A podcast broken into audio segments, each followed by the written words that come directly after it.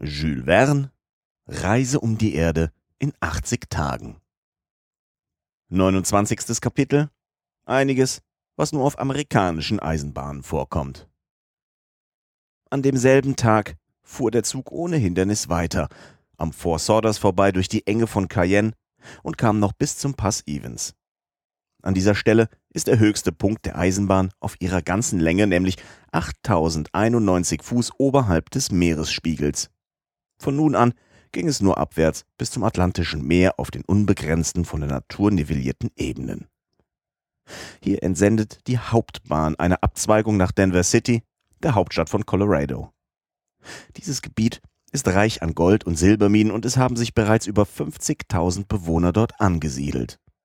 Jetzt hatte man von San Francisco aus 1382 Meilen in drei Tagen und drei Nächten zurückgelegt und aller Vorausberechnung nach mussten vier Nächte und vier Tage für die Fahrt bis New York ausreichen. Phileas Fogg hielt sich also innerhalb der vorgezeichneten Fristen. Während der Nacht ließ man das Lager Walball links liegen.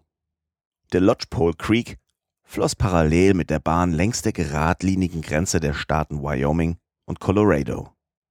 Um 11 Uhr fuhr man in Nebraska neben Sedgwick vorbei und berührte Julesburg am südlichen Arme des Platte-Flusses.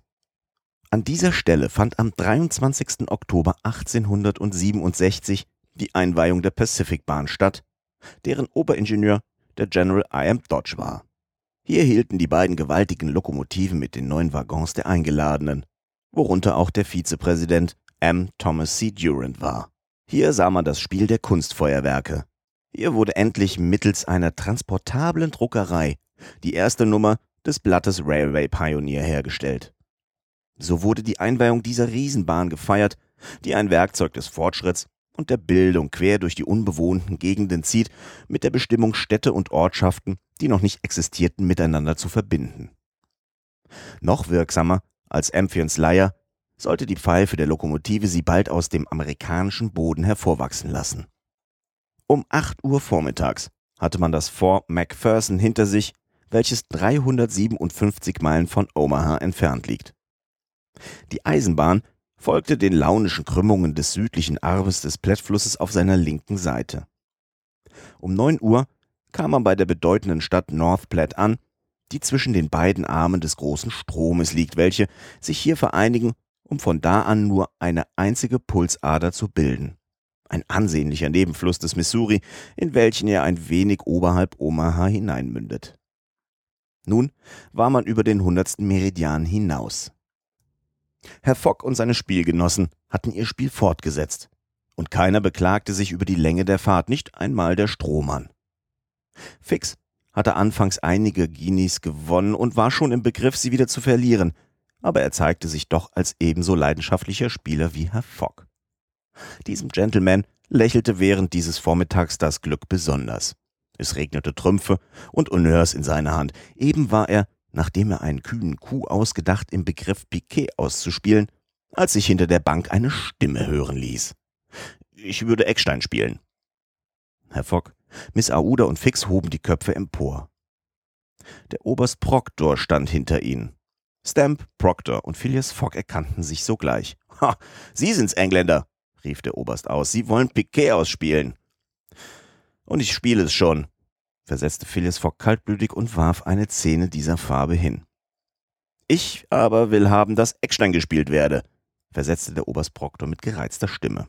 Und er machte eine Handbewegung, als wolle er die ausgespielte Karte wegnehmen und sagte dabei, Sie verstehen nichts von diesem Spiel. Vielleicht verstehe ich ein anderes besser, sagte Phileas Fogg, indem er aufstand. Es kommt nur auf Sie an, es zu probieren. Sohn John Bulls, erwiderte der Grobian. Miss Aouda ward blass, aber Blut drang ihr zum Herzen. Sie fasste Phileas Fogg beim Arm, er schob sie sanft zurück. Passepartout war im Begriff, über den Amerikaner herzufallen, der mit höhnendem Blick seinen Gegner ansah. Aber Fix stand auf, trat zum Oberst Proctor und sagte, Sie vergessen, dass Sie es mit mir zu tun haben, mein Herr. Sie haben mich nicht nur beleidigt, sondern geschlagen. Herr Fix, sagte Herr Fogg, ich bitte um Entschuldigung. Dieses geht mich allein an. Da der Oberst behauptete, ich spielte nicht richtig, so hat er mich von neuem beleidigt und wird mir dafür Genugtuung geben. Wann Sie wollen und wo Sie wollen, erwiderte der Amerikaner und auf welche Waffe Ihnen beliebt. Miss Aouda suchte vergeblich, Herrn Fogg zurückzuhalten. Der Polizeiagent bemühte sich fruchtlos, die Sache auf sich zu nehmen. Passepartout wollte den Oberst zur Tür hinauswerfen, aber ein Wink seines Herrn hielt ihn zurück. Phileas Fogg ging aus dem Waggon und der Amerikaner folgte ihm auf den Steg. Mein Herr, sagte Herr Fogg zu seinem Gegner, ich habe große Eile, nach Europa zurückzukehren, und jeder Verzug würde meine Interessen sehr benachteiligen. Ha, was geht mich das an? erwiderte der Oberst Proktor. Mein Herr, fuhr Herr Fogg höflichst fort, bereits als wir zu San Francisco aufeinander trafen, war ich entschlossen, sobald ich meine Geschäfte in Europa beendet hätte, wieder nach Amerika zu kommen und sie aufzusuchen. Wollen Sie mir in sechs Monaten ein Rendezvous geben? Warum nicht in sechs Jahren? Ich sage sechs Monate, erwiderte Herr Fogg, und werde pünktlich mich einfinden. Alles nur Ausflüchte, rief Proctor. Jetzt gleich oder nie. Meinetwegen, versetzte Herr Fogg. Sie gehen nach New York? Nein. Nach Chicago? Nein. Nach Omaha? Das kann Ihnen einerlei sein. Ist Ihnen Plum Creek bekannt? Nein, erwiderte Herr Fogg. Es ist die nächste Station, wo wir in einer Stunde eintreffen und zehn Minuten anhalten werden. Das ist Zeit genug, einige Revolverschüsse zu wechseln. Gut, erwiderte Herr Fogg. Halten wir zu Plum Creek. Und ich meine sogar, Sie werden nicht mehr von da wegkommen, setzte der unverschämte Amerikaner hinzu. Wer weiß, versetzte Herr Fogg und kehrte so kaltblütig wie immer in seinen Waggon zurück. Hier suchte der Gentleman Miss Aouda durch die Versicherung zu beruhigen, dass solche Prahlhänse niemals zu fürchten seien. Sodann bat er Fix, ihm bei der Begegnung, welche statthaben sollte, Zeuge zu sein. Fix konnte es nicht abschlagen, und Phileas Fogg setzte mit Seelenruhe sein unterbrochenes Spiel fort, indem er ungestört Piquet spielte. Um elf Uhr kündigte das Pfeifen der Lokomotive an, dass man nächst der Station Plum Creek sei.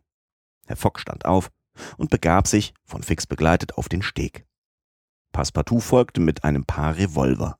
Miss Aouda blieb leichenblass im Waggon. In dem Augenblick öffnete sich die Tür des anderen Waggons und der Oberst Proctor erschien gleichenfalls auf dem Steg, begleitet von seinem Zeugen, der ein Yankee seiner Art war. Aber als eben die beiden Gegner im Begriff waren auszusteigen, kam der Kondukteur in aller Eile und rief es wird nicht ausgestiegen, meine Herren. Und weshalb? fragte der Oberst. Wir sind um 20 Minuten verspätet und der Zug kann sich nicht aufhalten. Aber ich muss mich mit dem Herrn schlagen. Ich bedauere, erwiderte der Beamte, aber es geht unverzüglich weiter. Da hören Sie schon die Glocke. Wirklich läutete die Glocke und der Zug ging weiter. Es tut mir herzlich leid, meine Herren, sagte darauf der Kondukteur, sonst hätte ich Ihnen gefällig sein können, aber trotzdem, da Sie hier keine Zeit dafür bekamen, wer hindert Sie, sich während der Fahrt zu schlagen? Das steht vielleicht dem Herrn nicht an, sagte Proctor mit spöttischer Miene. Ich bin vollkommen damit einverstanden, erwiderte Phileas Fogg. Nun, dachte Passepartout, wir sind ganz gewiss in Amerika und der Kondukteur ist ein Gentleman bester Sorte. Mit diesen Worten folgte er seinem Herrn. Die beiden Gegner und ihre Zeugen begaben sich, vom Kondukteur geführt, durch alle Waggons der Reihe nach bis ans Ende des Zuges. In dem hintersten Wagen befanden sich nur auf etwa zehn Reisende. Der Kondukteur fragte sie, ob sie die Güte haben wollten, ihren Platz auf einige Augenblicke zwei Gentlemen zu überlassen, die eine Ehrensache miteinander abzumachen hätten. Die Reisenden machten sich ein großes Vergnügen daraus, den beiden Gentlemen gefällig sein zu können, und zogen sich auf die Stege zurück. Dieser 50 Fuß lange Waggon war für das Vorhaben ganz geeignet. Die Gegner konnten zwischen den Bänken aufeinander losgehen und nach Herzenslust aufeinander schießen. Das Duell war sehr leicht zu regeln. Herr Fogg und der Oberst Proctor, jeder mit zwei sechsläufigen Revolvern versehen, gingen in den Wagen hinein und wurden von ihren Zeugen, die außen blieben, eingeschlossen. Beim ersten Pfeifen der Lokomotive sollte das Feuern beginnen. Darauf, nach zwei Minuten, wollte man aus dem Waggon holen, was von den beiden Gentlemen noch vorhanden wäre. Wahrhaftig, höchst einfach. So einfach sogar, dass dem Fix sowohl wie Passepartout das Herz zerspringen wollte. So wartete man auf das verabredete Zeichen, als plötzlich wildes Geschrei erschallte. Es knallten Schüsse, aber sie kamen nicht aus dem Wagen der Duellanten. Sie verbreiteten sich sogar über die ganze Zuglinie bis zum vordersten Wagen. Entsetzliches Geschrei vernahm man aus dem Inneren der Wagen. Der Oberst Proctor und Herr Fogg stürzten die Revolver in der Hand augenblicklich heraus und eilten nach vorn, wo die Schüsse und das Geschrei am ärgsten waren. Es war klar, dass der Zug von einem Trupp Sioux überfallen war. Diese kühnen Indianer machten aber nicht ihren ersten Versuch, sie hatten schon mehr als einmal die Züge angehalten.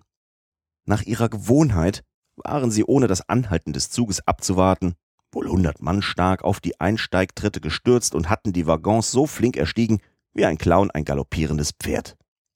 Die Sioux waren mit Flinten bewaffnet und ihre Schüsse wurden von den Reisenden, die fast alle bewaffnet waren, mit Revolver erwidert. Gleich anfangs hatten die Indianer die Maschine überfallen und den Maschinisten wie den Heizer halb totgeschlagen. Ein Anführer wollte den Zug zum Stehen bringen.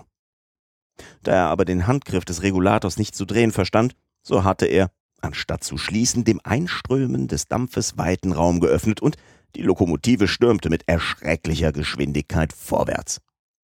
Zu gleicher Zeit fielen die Sioux die Waggons an, erkletterten wie wütende Affen die Decken derselben, stießen die Türen ein und kämpften Mann für Mann mit den Reisenden. Aus dem Gepäckwagen, den sie aufschlugen und plünderten, flogen die Collies auf die Bahn. Ununterbrochenes Schreien und Schießen war zu hören. Indessen verteidigten sich die Reisenden mutig. Einige Waggons wurden verbarrikadiert.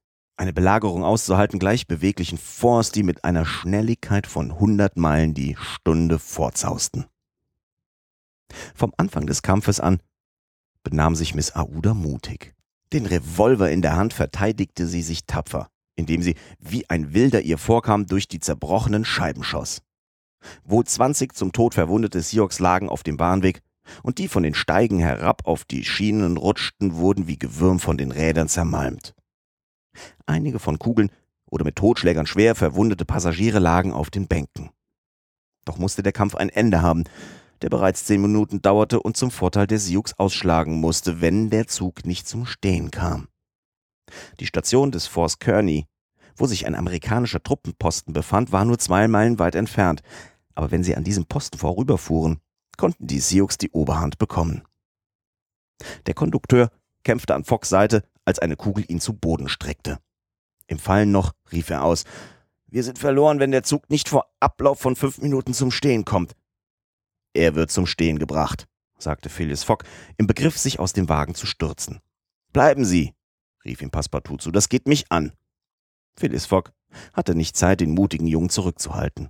Er öffnete unbemerkt von den Indianern eine Tür, und es gelang ihm, unter den Wagen zu gleiten, wo er, während über seinem Kopf unablässig gekämpft und Schüsse gewechselt wurden, alle seine Behendigkeit seine Gewandtheit als Clown zu Hilfe nahm und unter den Waggons geschmiedet an den Ketten und anderen Maschinenteilen angeklammert, mit wunderbarer Geschicklichkeit von einem Wagen zum anderen klimmend, ohne gesehen zu werden, an den vorderen Teil des Zuges kam.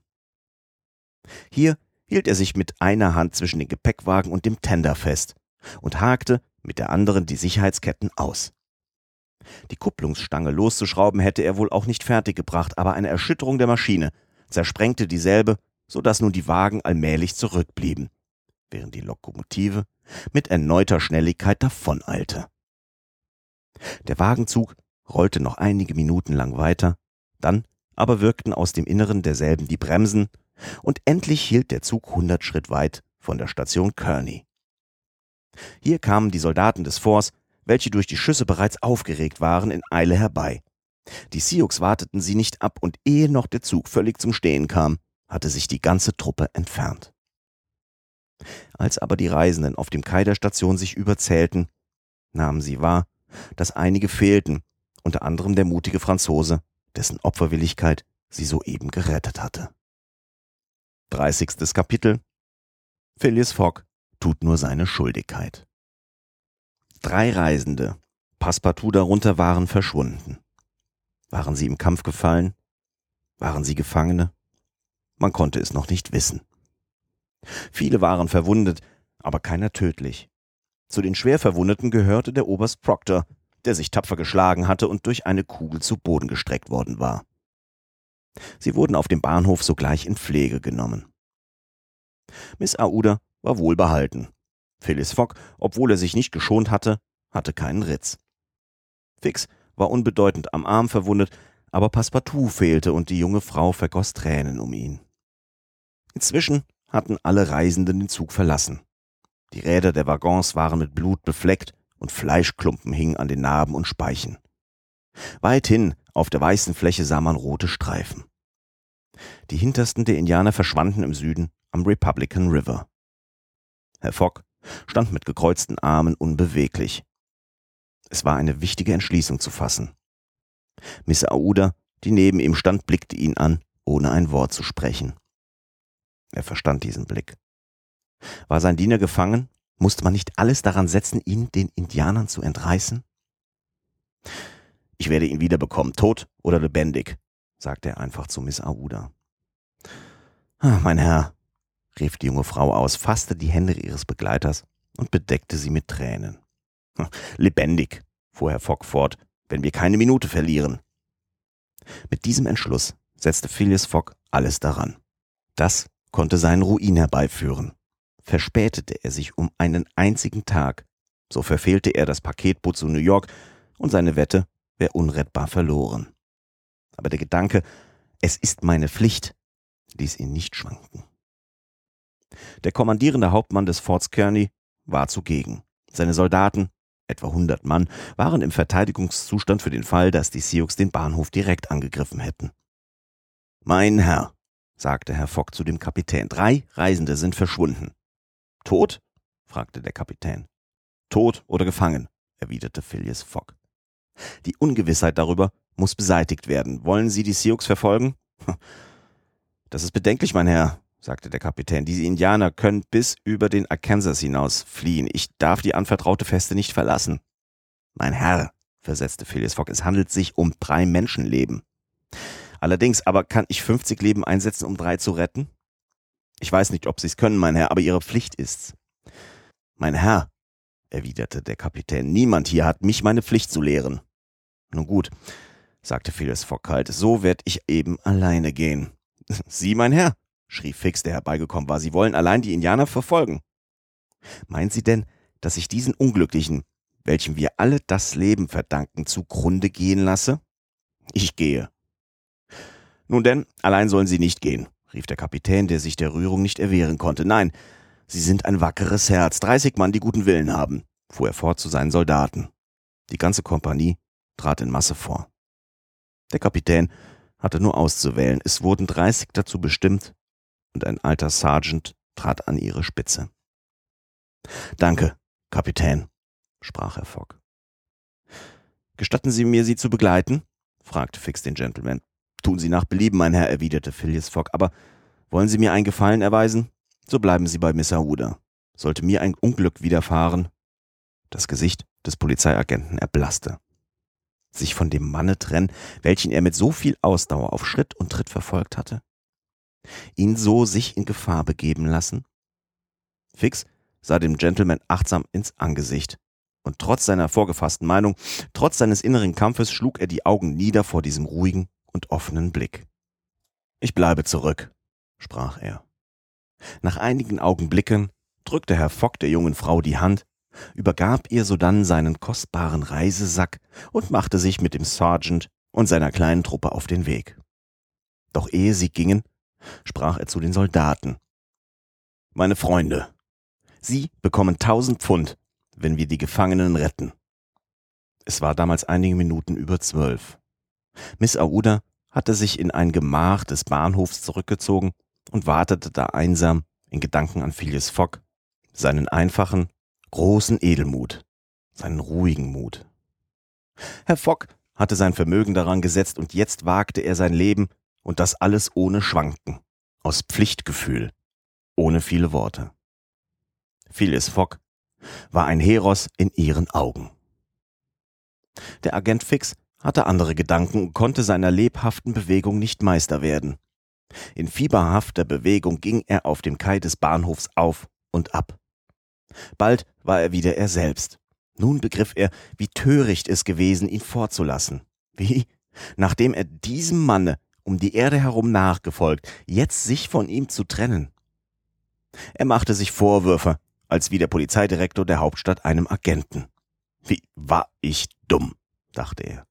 Der andere wird ihm gesagt haben, wer ich bin, und jetzt ist er fort und wird nicht mehr wiederkommen. Aber wie hab ich mich nur so können betören lassen mit dem Verhaftsbefehl in der Tasche?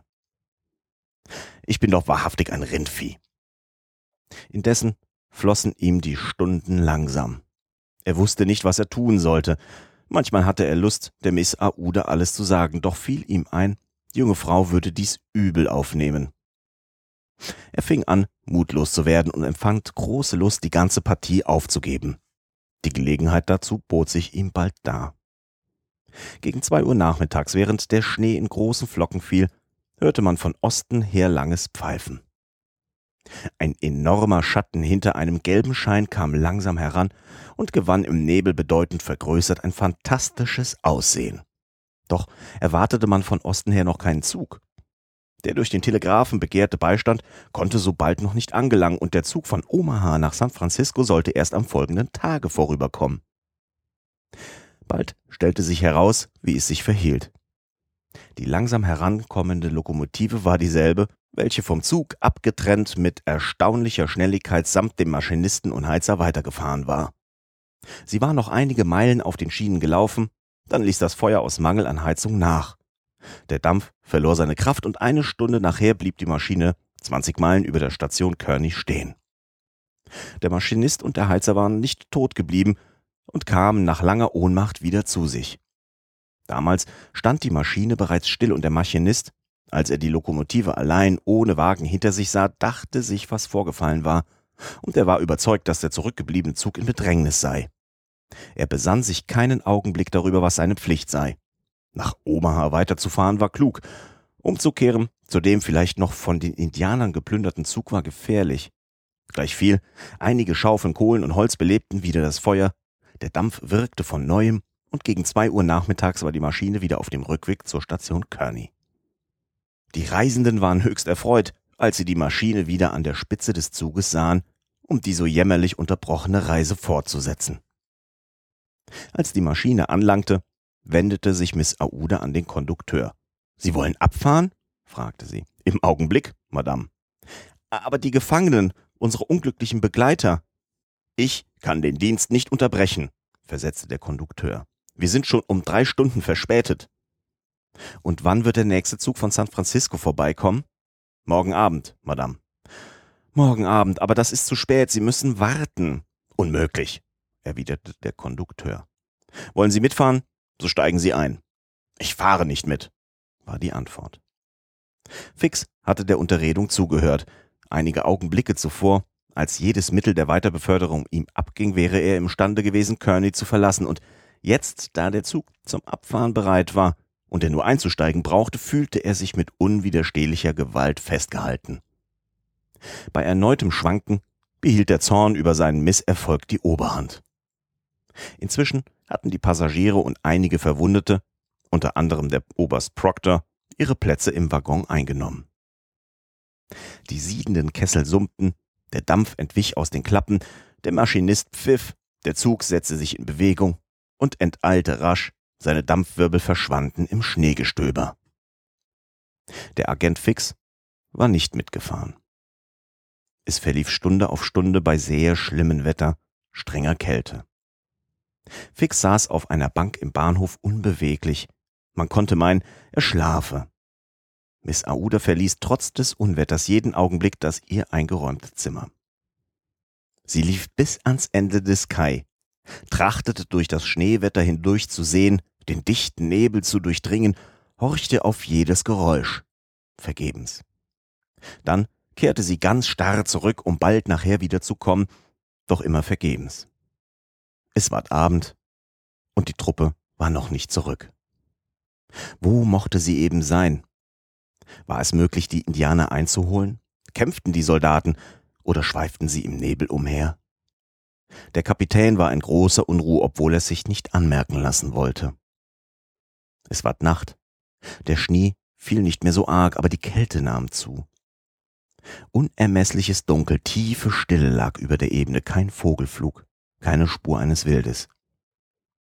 Miss Aouda, den Geist voll schlimmer Ahnungen, das Herz voller Angst, lief die ganze Nacht hindurch unstet am Rande des Wiesengrundes hin und her.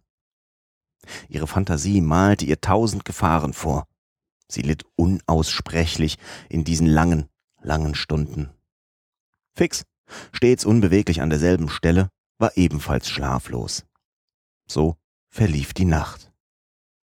Bei Tagesanbruch stieg die halb erloschene Sonnenscheibe am nebligen Horizont auf. Doch konnte der Blick bis auf zwei Meilen weit dringen. Im Süden, wohin Phileas Fogg mit seiner Truppe gezogen war, alles öde und leer. Es war sieben Uhr vormittags. Der Kapitän, in äußerster Besorgnis, wusste nicht, was er anfangen sollte.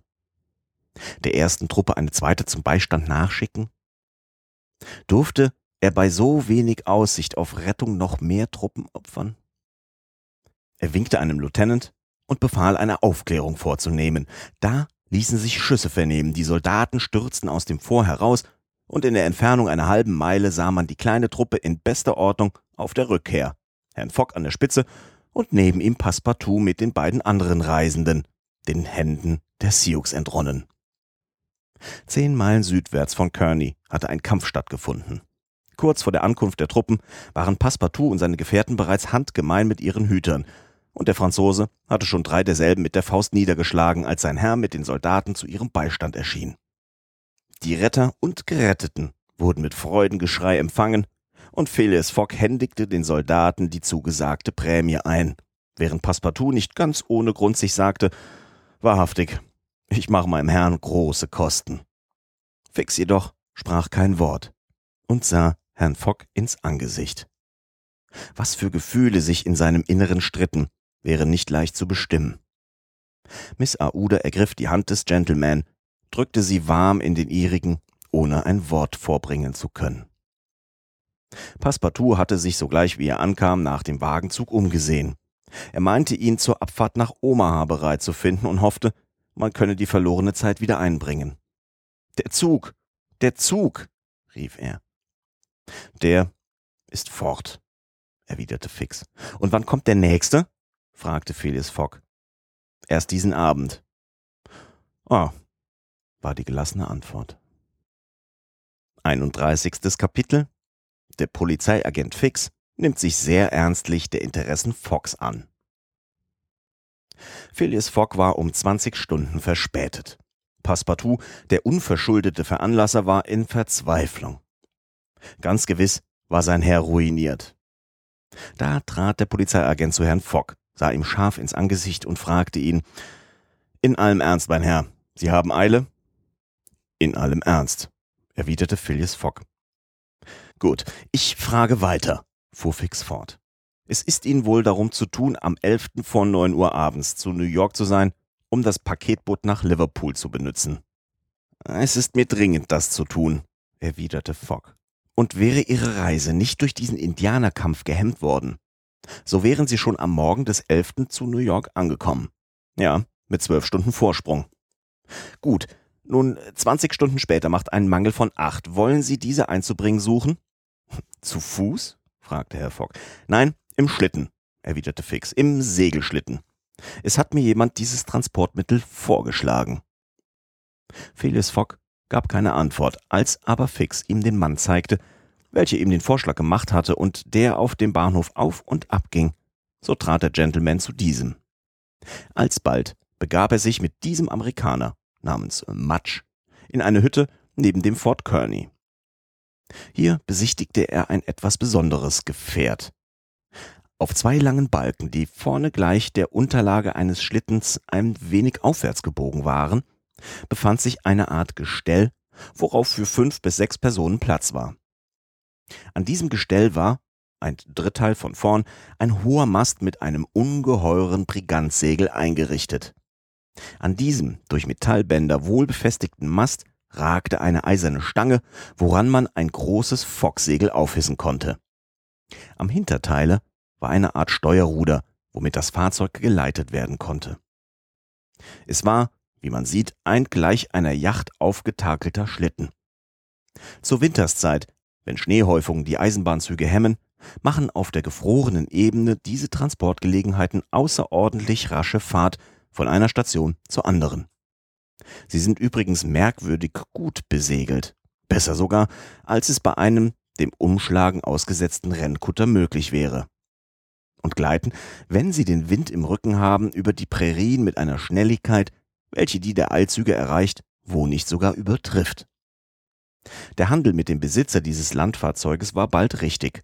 Der Wind, ein starker West, war günstig und die Schneedecke gefroren, und so machte sich Matsch daran, in einigen Stunden auf die Station Omaha zu fahren. Dort gibt's häufige Bahnzüge und mehrfache Wege nach Chicago und New York. Es war nicht unmöglich, die Verspätung nachzuholen.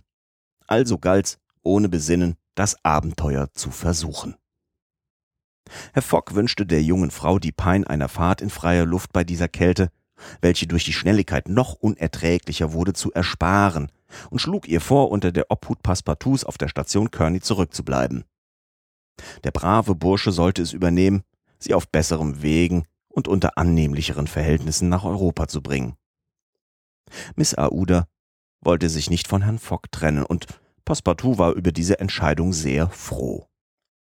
Er hätte um keinen Preis seinen Herrn verlassen mögen, weil Fix ihn begleiten sollte. Was damals der Polizeiagent im Sinne hatte, könnte man nicht leicht sagen. War durch die Rückkehr Philip Fox seine Überzeugung von ihm erschüttert?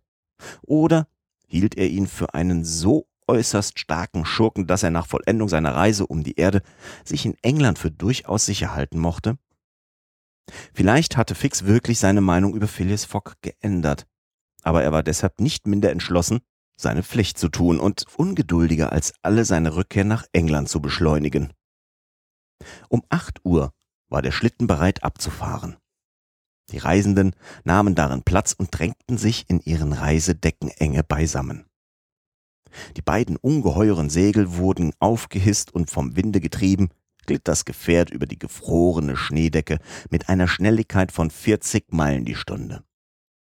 Omaha ist vom Fort Kearney in gerader Linie höchstens 200 Meilen entfernt, welche, wenn der Wind anhielt, in fünf Stunden zurückgelegt werden konnten. Kam kein hindernder Zwischenfall vor, so musste der Schlitten um ein Uhr nachmittags zu Omaha anlangen. Welche Fahrt! Dicht wiedereinander gepresst konnten die Reisenden nicht miteinander reden. Die durch die Schnelligkeit gesteigerte Kälte hätte ihnen das Wort abgeschnitten. Der Schlitten glitt über die Oberfläche der Ebene so leicht wie ein Boot über das Wasser, wenigstens bei hohler See. Strich der Wind über die Erde hin, so schien es, als werde der Schlitten durch seine Segel, die weit ausgebreiteten Flügel glichen, vom Boden gehoben. Matsch beim Steuer hielt sich in gerader Linie und hinderte mit einer Bewegung die Abschweifungen, wozu das Fahrzeug neigte. Die Segel waren voll vom Winde gebläht. Die Schnelligkeit des Schlittens ließ sich nicht mathematisch berechnen, aber gewiss betrug sie nicht weniger als 40 Meilen in der Stunde. Wenn's nicht zerbricht, sagte Matsch, so werden wir anlangen. Und es war Matsch darum zu tun, in der bestimmten Zeit anzulangen, denn Herr Fogg hatte ihn durch eine tüchtige Prämie angespornt. Der Wiesengrund, welchen der Schlitten in gerader Linie durchschnitt, war eben wie eine Meeresfläche. Er glich einem ungeheuren zugefrorenen See. Die Eisenbahn auf diesem Teil des Gebietes zog von Südwest gegen Nordwest über Grand Island, Columbus, die bedeutendste Stadt in Nebraska, Schuylkill, Tremont, dann Omaha. Sie führte längs dem rechten Ufer des Platte River. Der Schlitten, welcher die Sehne zu dem von der Eisenbahn beschriebenen Bogen fuhr, schnitt also bedeutend ab. Mudge brauchte nicht zu fürchten, vom Platte River an seiner kleinen Biegung bei Vermont aufgehalten zu werden, weil er zugefroren war. Also war der Weg frei von allen Hindernissen. Und Phileas Fogg hatte also nur zwei Unfälle zu fürchten. Beschädigung des Gefährts, Umschlagen des Windes oder Windstille. Aber der Wind wehte nicht weniger, im Gegenteil so kräftig, dass er den Mast bog, der durch seine eisernen Bänder hinlänglich befestigt war. Miss Aouda, sorgfältig in Pelzwerk und ihre Reisedecke eingewickelt, war möglichst gegen die strenge Kälte geschützt. Passepartout, dessen Gesicht so rot war wie die Sonnenscheibe, wenn sie von Nebel verdeckt ist, schlürfte die scharfe Luft mit Behagen. Aufgrund seiner unverwüstlichen Zuversicht hatte er wieder Hoffnung gefasst. Anstatt vormittags zu New York einzutreffen, sollte man abends anlangen, aber es war noch einigermaßen zu besorgen, es möge nicht vor Abfahrt des Paketbootes nach Liverpool sein. Passepartout bekam sogar einmal Lust, seinen Verbündeten fix die Hand zu drücken. Er vergaß nicht, dass der Polizeiagent selbst den Segelschlitten verschafft hatte. und damit das einzige Mittel, zu Omaha zeitig anzukommen. Aber aus einem unbestimmten Vorgefühl blieb er bei seiner gewöhnlichen Rückhaltung. Jedenfalls aber gab es eine Tatsache, die Passepartout nie zu vergessen fähig war. Das Opfer, welches Herr Fogg ohne sich zu besinnen gebracht hatte, ihn aus den Händen der Sioux zu befreien. Daran hatte derselbe Vermögen und Leben gesetzt. Nein, solch ein Opfer ist unvergesslich. Während so jeder der Reisenden sich anderen Betrachtungen hingab, flog der Schlitten über die unermessliche Schneedecke. Wenn es mitunter über Bäche, Flüsse und Nebenflüsse des Little Blue River ging, merkte man's nicht. Die Felder und Gewässer lagen unter einer gleichförmigen Schnee- und Eisdecke. Die Ebene war durchaus menschenleer. Sie lag wie eine unbewohnte Insel zwischen der Union Pacific Bahn und der Abzweigung, welche Kearney mit St. Joseph verbinden soll. Kein Dorf, keine Station, nicht einmal ein Fort gab es. Von Zeit zu Zeit sah man blitzschnell einen Baum vorbeifliegen, dessen weißes Gezweig unter des Windes Gewalt sich bog. Mitunter flogen Trupp wilder Vögel in gleicher Richtung. Bisweilen auch sah man Wölfe der Prärien in zahlreichen Truppen abgemagert und ausgehungert, dem Trieb ihrer reißenden Natur gemäß an Schnelligkeit mit dem Schlitten wetteifern. Dann griff Passepartout zum Revolver, um auf die Nächsten zu feuern. Hätte da ein Zufall den Schlitten gehemmt, so wären die Reisenden von dem grimmigen Wild angefallen, in der allerhöchsten Gefahr gewesen. Aber der Schlitten hielt sich gut, bekam bald einen Vorsprung und die ganze Truppe blieb heulend dahinter. Um Mittag erkannte Mudge an einigen Zeichen, dass man über den zugefrorenen Platte River setzte. Er sagte nichts, war aber doch sicher, dass er nur noch 20 Minuten bis Omaha entfernt war. Und es dauerte wirklich keine Stunde mehr, bis der geschickte Führer das Steuer verließ, eiligst die Ziehtaue der Segel ergriff und diese beizog, während der Schlitten unwiderstehlich getrieben noch eine halbe Meile weit ohne die Segelkraft fortglitt. Endlich hielt er an, und Matsch wies auf einen Haufen schneebedeckter Häuser mit den Worten Wir sind an Ort und Stelle. Allerdings an Ort und Stelle an der Station, welche durch zahllose Bahnzüge täglich mit den östlichen Staaten in fortgesetzter Verbindung steht. Passepartout und Fix sprangen heraus und schüttelten ihre erstarrten Glieder. Dann waren sie Herrn Fogg und der jungen Frau beim Aussteigen behilflich. Phileas Fogg rechnete freigebig mit Batsch ab, Passepartout drückte ihm freundlich die Hand und alle eilten hastig auf den Bahnhof von Omaha. Bei dieser bedeutenden Stadt Nebraskas hört die eigentliche Pacific-Bahn auf, welches das Mississippi-Becken mit dem Ozean verbindet. Von Omaha nach Chicago führt die Chicago Rock Island Road, welche Bahn mit 50 Stationen gerade ostwärts läuft. Ein direkter Zug stand zum Abfahren bereit. Phileas Fogg hatte mit seinen Begleitern kaum noch Zeit, in einen Waggon zu stürzen. Mit äußerster Schnelligkeit fuhr dieser Zug in den Staat Iowa über Council Bluffs, Iowa City. Während der Nacht setzte er zu Davenport über den Mississippi und gelangte über Rock Island nach Illinois.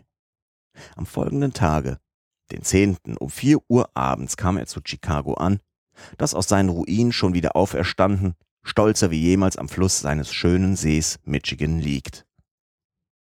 Chicago ist noch 900 Meilen von New York entfernt und es fehlte nicht an Zügen, die dahin abgingen. Fogg konnte unmittelbar aus einem in den anderen steigen. Die flinke Lokomotive der Pittsburgh Fort Wayne Chicago Bahn fuhr mit größter Geschwindigkeit, als hätte sie gewusst, dass der ehrenwerte Gentleman keine Zeit zu verlieren hatte. Wie ein Blitz drang sie durch Indiana, Ohio, Pennsylvania, New Jersey an Städten mit antiken Namen vorüber, die zwar Straßen und Rinnenschienenwegen hatte, aber noch keine Häuser. Endlich zeigte sich der Hudson, und am 11. Dezember um 11 Uhr und ein Viertel abends lief der Zug in den Bahnhof ein und hielt am rechten Ufer des Flusses dicht vor dem Hafendamm der Dampfer der Linie Cunard, ehemals genannt British and North American Royal Mail Steam Packet Corporation. 32. Kapitel Phileas Fogg in unmittelbarem Kampf mit dem Missgeschick. Der China schien durch seine Abfahrt Phileas Foggs letzte Hoffnung mitgenommen zu haben. In der Tat, keins der direkt zwischen Amerika und Europa fahrenden Paketboote konnte den Absichten des Gentleman dienen. Der Pereira, der französischen transatlantischen Kompanie gehörig, ging erst übermorgen, den 14. Dezember, ab. Und zudem fuhr er nicht nach Liverpool oder London, sondern nach Havre, und die Überfahrt von da nach Southampton hätte seine letzte Anstrengung vergeblich gemacht. Ein Boot der Kompanie Immen, City of Paris, stach zwar übermorgen in See, aber an dieses durfte man nicht denken. Diese Schiffe sind insbesondere für Auswanderer bestimmt, haben schwache Maschinen und fahren langsam. Über dies alles setzte sich der Gentleman durch seinen Bradshaw in Kenntnis. Passepartout war vernichtet, um 45 Minuten zu spät. Das war zu arg. Und er, er trug die Schuld, da er, anstatt seinem Herrn zu fördern, ihn unaufhörlich Hindernisse in den Weg gelegt hatte. Und wenn er in seinem Geiste alle Begebenheiten der Reise überschaute, wenn er die rein verlorenen und lediglich in seinem Interesse verausgabten Summen zusammenrechnet, wenn er daran dachte, dass diese enorme Wette zugerechnet die beträchtlichen, nun unnütz gewordenen Reisekosten Herrn Fogg vollständig ruinieren würden, so konnte er sich der ärgsten Vorwürfe nicht erwehren. Doch machte ihm Herr Fogg nicht den mindesten Vorwurf, und als er den Pier der transatlantischen Paketboote verließ, sprach er nur Morgen wollen wir weiterfahren, kommen Sie. Herr Fogg, Miss Aouda, Fix, Passepartout setzten über den Hudson und fuhren in einem Fiaker zum Hotel St. Nicholas in Broadway. Phileas Fogg verbrachte die Nacht in völlig ruhigem Schlaf, aber Miss Aouda und seine Begleiter konnten vor Aufregung nicht schlafen. Der folgende Tag war der 12. Dezember. Von da an 7 Uhr vormittags bis zum 21. 8 Uhr 45 Minuten abends blieben noch neun Tage, 13 Stunden und 45 Minuten. Wäre also Phileas Fogg am Abend zuvor mit dem China, einem der besten Segler der Linie Cunard, abgefahren, so wäre er zu der bestimmten Zeit in Liverpool und dann in London eingetroffen. Herr Fogg verließ allein das Hotel, nachdem er seinem Diener anbefohlen, auf ihn zu warten und der Miss Aouda anzusagen, sie möge sich jeden Augenblick bereithalten. Hierauf begab er sich an das Ufer des Hudson und suchte unter den am Kai oder im Fluss vor Anker liegenden Schiffen achtsam solche, die zur Abfahrt bereit waren. Es hatten wohl mehrere Fahrzeuge die Abfahrtsflagge aufgesteckt und rüsteten sich, morgen mit der Flut in See zu stechen. Denn in dem unermesslichen und bewundernswerten Hafen von New York vergeht kein Tag, wo nicht Hunderte von Fahrzeugen nach allen Weltengegenden abfahren. Aber es waren meist Segelbarken, die Phyllis Fogg nicht dienlich sein konnten. Bereits schien sein letzter Versuch zu scheitern, als er höchstens eine Kabellänge vor der Batterie ankernd ein fein geformtes Handelsfahrzeug gewahrte, einen Schraubendampfer, dessen Rauchwolken zeigten, dass es sich zur Abfahrt rüstete. Phileas Fogg fuhr in einem Nachen hinüber zur Henrietta, deren Rumpf von Eisen, die oberen Teile sämtlich von Holz waren. Der Kapitän befand sich an Bord. Phileas Fogg stieg auf das Verdeck und fragte nach demselben. Er erschien sogleich. Es war ein Fünfziger, eine Art Seewolf, der nicht aussah, als sei er gefällig. Starke Augen, kupferfarbige Haut, rote Haare, dicker Hals. Keine Spur von einem Weltmann. Der Kapitän? fragte Herr Fogg. Der bin ich. Ich bin Phileas Fogg aus London. Und ich Andrew Speedy aus Cardiff. Sie sind im Begriff abzufahren? Ja, in einer Stunde. Sie haben Ladung nach äh, Bordeaux. Und sie besteht? Aus Steinen im Bauch, kein Frachtgut, nur Ballast. Haben Sie Passagiere? Die nehme ich nicht, niemals. Ware, die den Raum füllt und resoniert. Ihr Schiff fährt gut? Elf bis zwölf Knoten. Die Henrietta kennt man. Wollen Sie mich nebst drei Personen nach Liverpool überfahren? Nach Liverpool? Warum nicht nach China? Äh, mein Reiseziel ist Liverpool. Nein. Nein? Nein, mein Reiseziel ist Bordeaux und dahin fahre ich. Macht der Preis nichts aus? Nichts. Der Ton des Kapitäns gestattete keine Erwiderung. Aber wer ist der Reeder der Henrietta? versetzte Phileas Fogg. Reeder bin ich selbst, erwiderte der Kapitän. Das Schiff ist mein eigen. Ich miete es Ihnen ab. Nein. Ich kauf's Ihnen ab. Nein. Phileas Fogg verzog keine Miene. Indessen, die Lage war bedenklich. Zu New York war es anders als in Hongkong und der Kapitän der Henrietta ein anderer Mann als der Patron der Tankadere. Bisher überwand der Gentleman alle Hindernisse mit Gold, diesmal aber wollte es nicht gelingen. Und doch galt es ein Mittel zu, Schiffe über den Ozean zu kommen, sofern nicht im Ballon, was sehr abenteuerlich und äh, eben nicht ausführbar war. Es schien jedoch, Phileas Fogg hatte eine Idee. Er sagte zum Kapitän, nun, äh, wollen Sie mich nach Bordeaux mitnehmen? Nein. Und wollten Sie mir 200 Dollar zahlen? Ich zahle Ihnen 2000. Für die Person? Für die Person. Und es sind vier? Vier. Nun rieb sich der Kapitän Speedy die Stirne. 8000 Dollar. Ohne seine Fahrt zu ändern. Das verlohnte wohl seinen Widerwillen, gegen alle Art von Passagiere beiseite zu setzen. Übrigens sind Passagiere zu 2000 Dollar keine Passagiere mehr, die können als kostbares Frachtgut gelten. Ich fahre um 9 Uhr ab, sagte einfach der Kapitän Speedy, und wenn Sie mit Ihren Leuten dann hier sind, um 9 Uhr werden wir an Bord sein, erwiderte ebenso einfach Herr Fogg. Es war halb neun. Ans Land setzen, in einen Wagen steigen, ins Hotel St. Nicholas fahren und Miss Aouda, Passepartout und selbst den unvermeidlichen Fix welchem er gefällig einen Platz anbot, abholen. Das geschah mit derselben Seelenruhe, welche den Gentleman niemals verließ. Im Moment, als die Henrietta abfahren wollte, befanden sich alle vier an Bord. Als Passepartout hörte, was diese letzte Fahrt kosten sollte, ließ er ein langes Oh vernehmen, das alle Intervalle der chromatischen Tonleiter hinablief. Der Polizeiagent Fix sagte sich, die Bank von England werde sicherlich nicht ohne schweren Verlust davonkommen. Wirklich, nahm man an, dass Herr Fogg nicht noch einige Handvoll Banknoten ins Meer warf, so fehlten bereits über 7000 Pfund im Banknotensack. 33. Kapitel Phileas Fogg auf der Höhe der Lage. Eine Stunde nachher fuhr der Dampfer Henriette am Leuchtboot vorüber, welches die Einfahrt des Hudson bezeichnet, um die Spitze Sandy Hook herum und stach ins Meer. Während dieses Tages hielt er sich längs Long Island auf der Höhe des Leuchtfeuers von Fire Island in rascher Fahrt ostwärts. Am folgenden Tage, den 13. Dezember zu Mittag, stieg ein Mann auf den Steg, um das Besteck zu machen. Das musste wohl der Kapitän Speedy sein. Mitnichten. Es war Phileas Fogg. Der Kapitän Speedy war ohne weiteres in seiner Kabine eingeschlossen, wo er heulte und schrie aus sehr berechtigtem Zorne. Es war sehr einfach hergegangen. Phileas Fogg wollte nach Liverpool fahren, der Kapitän wollte nicht.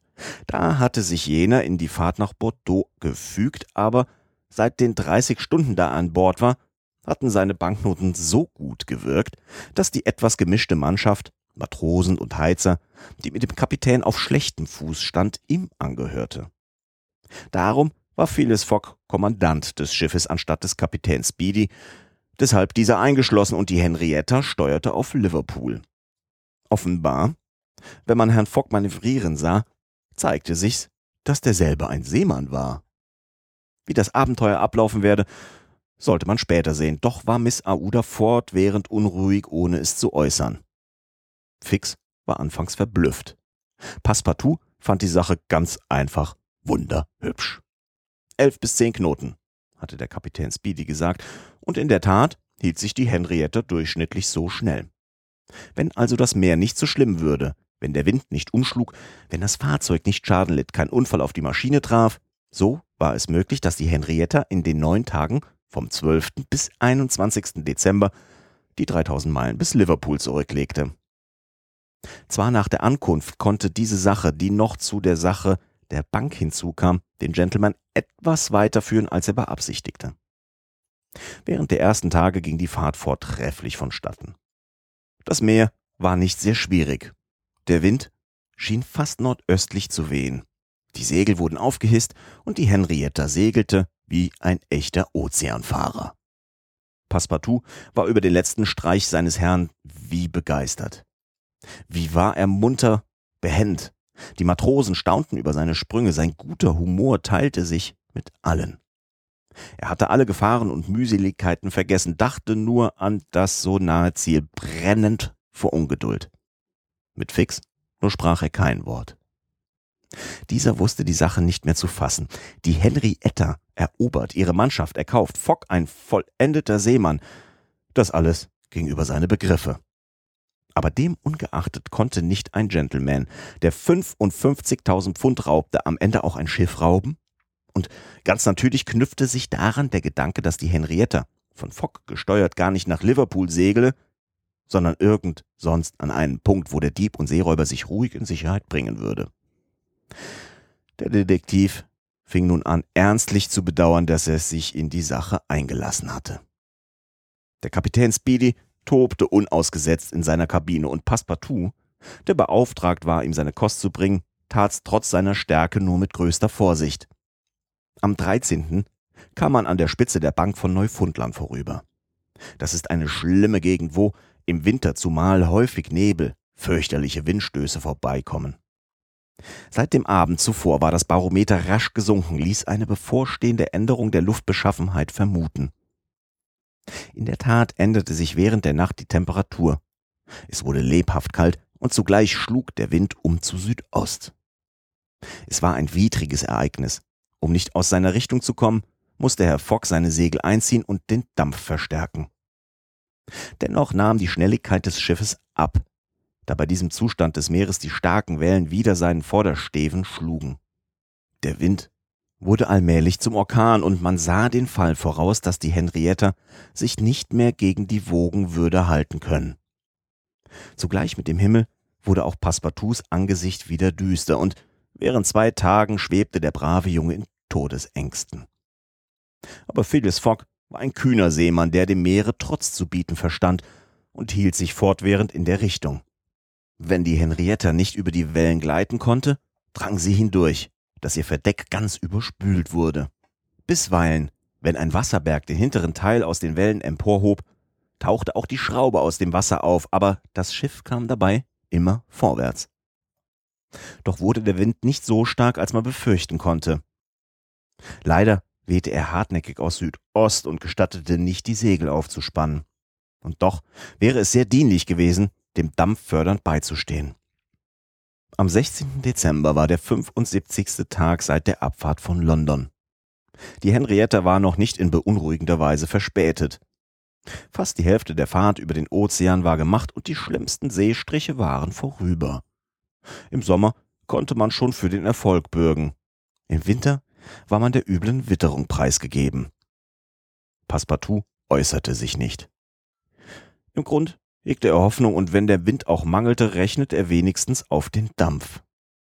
An diesem Tage nun kam der Maschinist auf das Verdeck, begegnete Herrn Fock und unterhielt sich sehr lebhaft mit ihm. Ohne zu wissen warum, wohl aus schlimmer Ahnung, ward Passepartout unruhig. Er hätte ein Ohr hingegeben, um mit den anderen zu hören, was gesprochen wurde. Doch konnte er einige Worte erlauschen, unter anderem wie sein Herr sprach. Sind Sie dessen gewiss, was Sie da melden? Ja, mein Herr, erwiderte der Maschinist.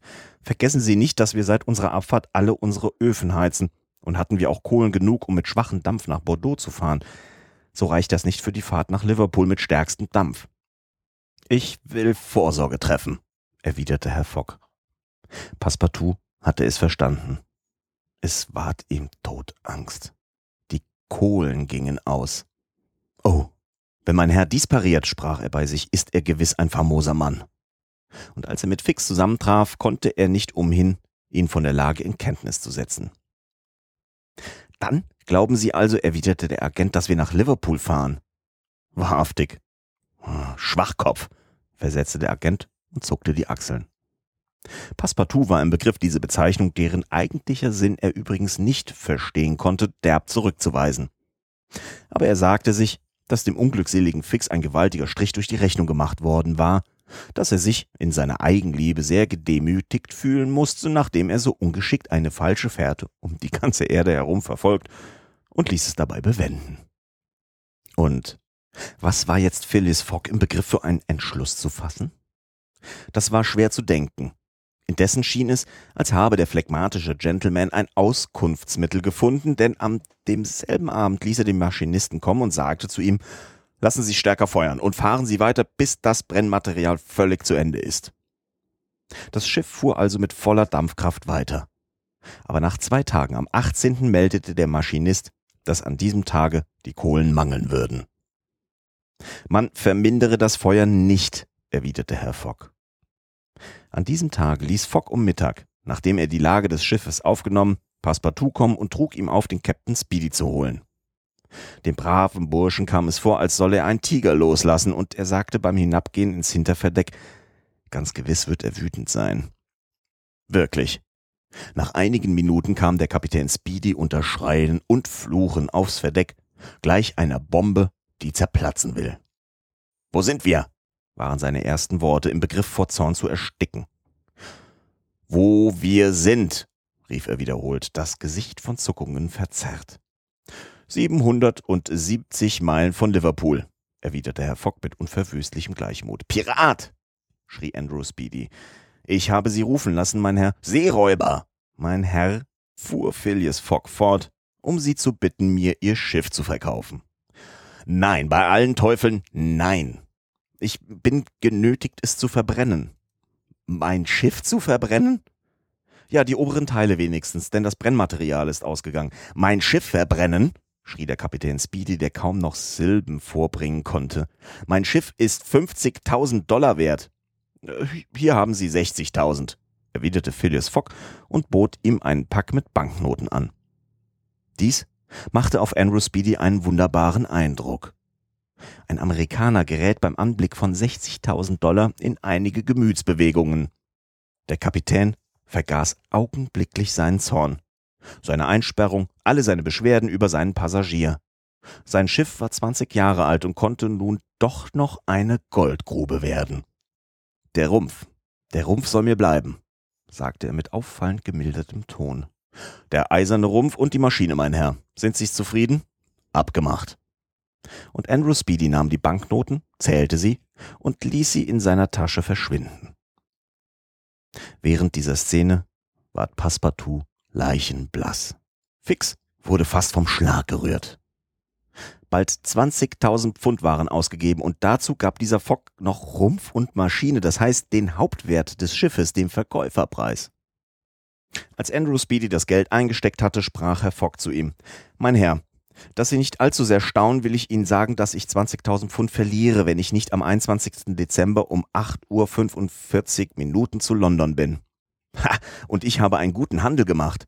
Bei allen 50.000 Teufeln der Hölle, rief Andrew Speedy, ich gewinne dabei wenigstens 40.000 Dollar. Dann fuhr er ruhiger fort. Wissen Sie was, Kapitän? Fogg, Kapitän Fogg, wahrhaftig, es steckt etwas von einem Yankee in Ihnen. Nach diesem vermeintlichen Kompliment entfernte er sich und Phyllis Fogg sprach, jetzt gehört das Schiff mir? Allerdings, vom Kiel bis zu den Mastspitzen, alles Holzwerk versteht sich. Gut, schlagt jetzt die innere Einrichtung zusammen und feuert damit. Man denke, was von diesem trockenen Holz verbraucht werden musste, um die Dampfkraft in hinreichender Stärke zu erhalten. An diesem Tage gingen das Hinterverdeck, die Kabinen, die Wohnungen das falsche Verdeck drauf.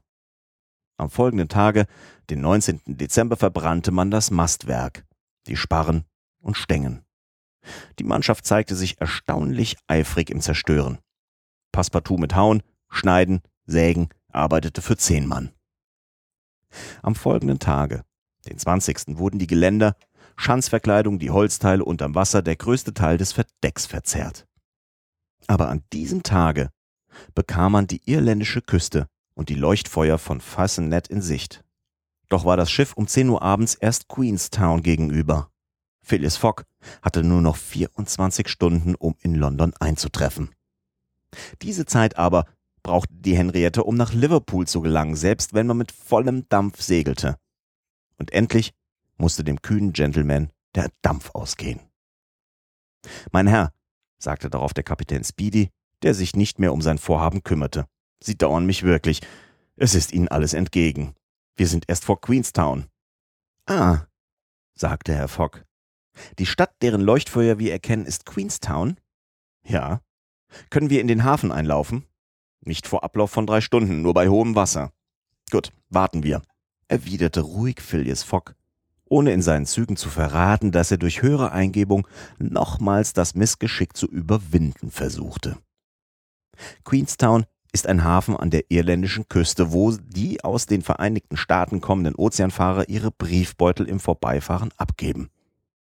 Diese Briefe wurden durch stets zum Abfahren bereite Eilzüge nach Dublin befördert. Von Dublin aus gelangen sie nach Liverpool durch Dampfer größter Schnelligkeit und kommen so um zwölf Stunden den schnellsten Seglern der überseeischen Gesellschaften zuvor. Diese zwölf Stunden, welche so der amerikanische Kurier gewann, dachte Phyllis Fogg auch zu gewinnen. Anstatt auf der Henriette am folgenden Abend zu Liverpool anzukommen, würde er schon zu Mittag dort sein und hätte demnach Zeit, vor 8.45 Uhr abends zu London einzutreffen. Gegen 1 Uhr früh lief die Henrietta bei hohem Meer in den Hafen Queenstown ein. Und Phileas Fogg ließ daselbst den Kapitän Speedy, der sich mit einem kräftigen Handschlag verabschiedete, auf dem Gerippe seines Schiffes, welches noch die Hälfte des Verkaufspreis wert war. Die Passagiere stiegen sogleich aus. Fix spürte im Augenblick eine grimmige Lust, den Herrn Fogg zu verhaften. Doch tat er es nicht. Weshalb? Hatte er von demselben eine bessere Meinung bekommen? Sah er endlich seinen Irrtum ein? Immerhin wich Fox dem Herrn Fogg nicht von der Seite. Er stieg mit ihm, Miss Aouda und Passepartout, der sich nicht die Zeit nahm auszuschnaufen, um halb zwei früh zu Queenstown in den Waggon, der mit Tagesanbruch nach Dublin kam, und nahm unverzüglich auf einem der Dampfer Platz, welche unabänderlich den Wellen trotzend überfahren. Zwanzig Minuten vor zwölf am 21. Dezember landete Phileas Fogg endlich auf dem Kai von Liverpool. Es waren nur noch sechs Stunden bis London. Aber in diesem Augenblick trat Fix zu ihm, legte die Hand auf seine Schulter, zeigte seinen Verhaftsbefehl und sprach Sind Sie Sir Phileas Fogg? Ja, mein Herr. Im Namen der Königin verhafte ich Sie.